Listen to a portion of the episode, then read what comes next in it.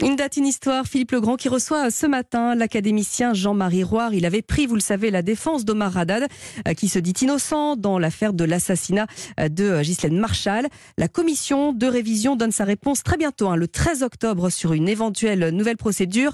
Bonjour Philippe Legrand. Bonjour Lénaïque, bonjour à tous. Retour en Afrique du Sud en 2013. Bonjour Jean-Marie Roire. Bonjour Philippe. L'Académie française est votre maison, vous qui aimez le vert académique tout autant que le bleu de la Méditerranée.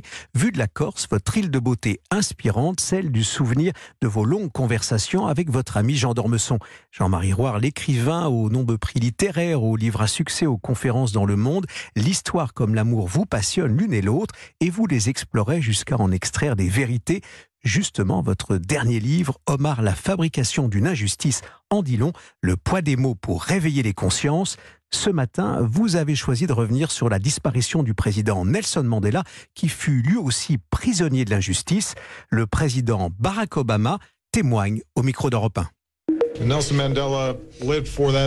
Nelson Mandela vivait avec un certain idéal et il l'a accompli. Il a fait plus que ce qu'on pouvait attendre de n'importe quel homme et aujourd'hui il est parti. Nous avons perdu un homme influent, courageux et profondément bon, bien meilleur que nous.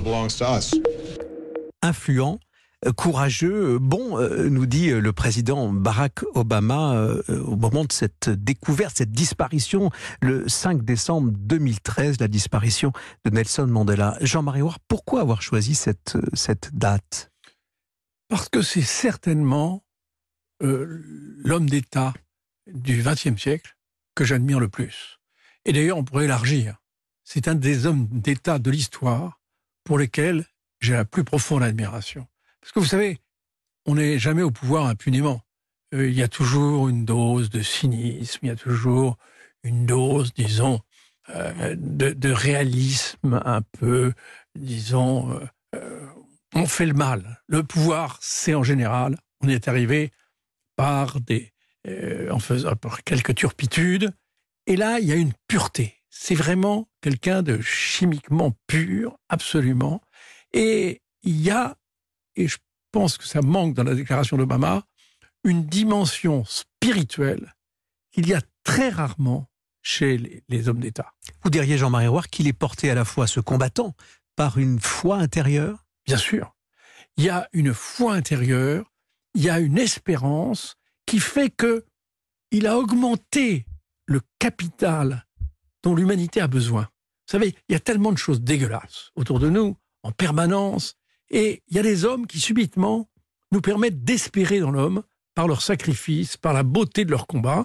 Je pense au moine de Tibérine et je pense immédiatement après à Nelson Mandela qui lui était dans la réalité. Et bien sûr, il a été un chef d'État assez extraordinaire puisque prisonnier d'abord. Hein, oui, prisonnier. Au milieu de ses combats. de ses combats.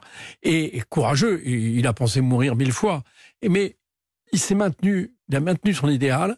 Et ce qui est formidable, c'est sa tolérance. Quand il a été libéré, il a serré la main de ses geôliers et surtout, il a, il a été formidable quand euh, il était question dans son parti euh, de, faire une forme d'épuration et dans cette épuration, euh, d'éliminer bien sûr ce qui était la, la gloire sud-africaine, c'était l'équipe de rugby des Springboks. Et il a maintenu ces Springboks, il considérait que c'était, ça faisait partie de l'idéal de son pays. Jean-Marie Roy, il a écrit une partie de son histoire justement avec ce que l'on a appelé une victus, euh, cette volonté au fond d'accompagner euh, l'équipe nationale et de d'en faire des ambassadeurs d'ailleurs au fond et de se promener euh, en Afrique du Sud, d'aller partout hein, et vraiment et d'oublier absolument personne pour au fond porter les les couleurs de cette arc-en-ciel, de cette nation arc-en-ciel. Oui, mais au-delà, cette absence de vengeance nous montre quelqu'un d'une dimension spirituelle qui fait que c'est un homme universel. Voilà, je crois que c'est un homme, c'est le plus bel exemple qu'on puisse trouver dans une vie politique où les hommes n'ont pas toujours été euh, spirituellement supérieurs. Vous avez aussi, au fond, euh, autour de vous, un, autre héros auquel vous avez consacré un, livre qui est réédité, euh, Omar, La fabrication d'une injustice aux éditions euh, Bouquin. Le livre paraît et réédité avec une réactualisation hein, dans plusieurs chapitres que vous avez ajoutés. Omar, lui, est plus discret, euh, mais vous voyez aussi une forme, au fond, euh, d'héroïsme chez lui, dans la résistance peut-être? Bien, vous voyez, je n'y avais pas pensé, mais d'une certaine façon, ils ont la même forme d'héroïsme et la même forme d'acceptation du destin, sachant que, au fond, leur combat les dépasse. Parce que Omar Haddad, tout le monde le sait, est innocent, on le sait depuis le début, depuis 1991. Et, je pense que cette euh, commission de révision est vraiment décisive parce que c'est elle qui va transmettre, ou ne pas transmettre, mais je pense qu'elle va le transmettre, à la Cour de révision qui, elle seule, peut décider d'innocenter Omar ou de faire un nouveau procès. Et je pense que les juges ont conscience de l'enjeu, parce qu'en en fait, c'est pas seulement un homme, c'est une affaire qui est une des affaires les plus célèbres du XXe siècle.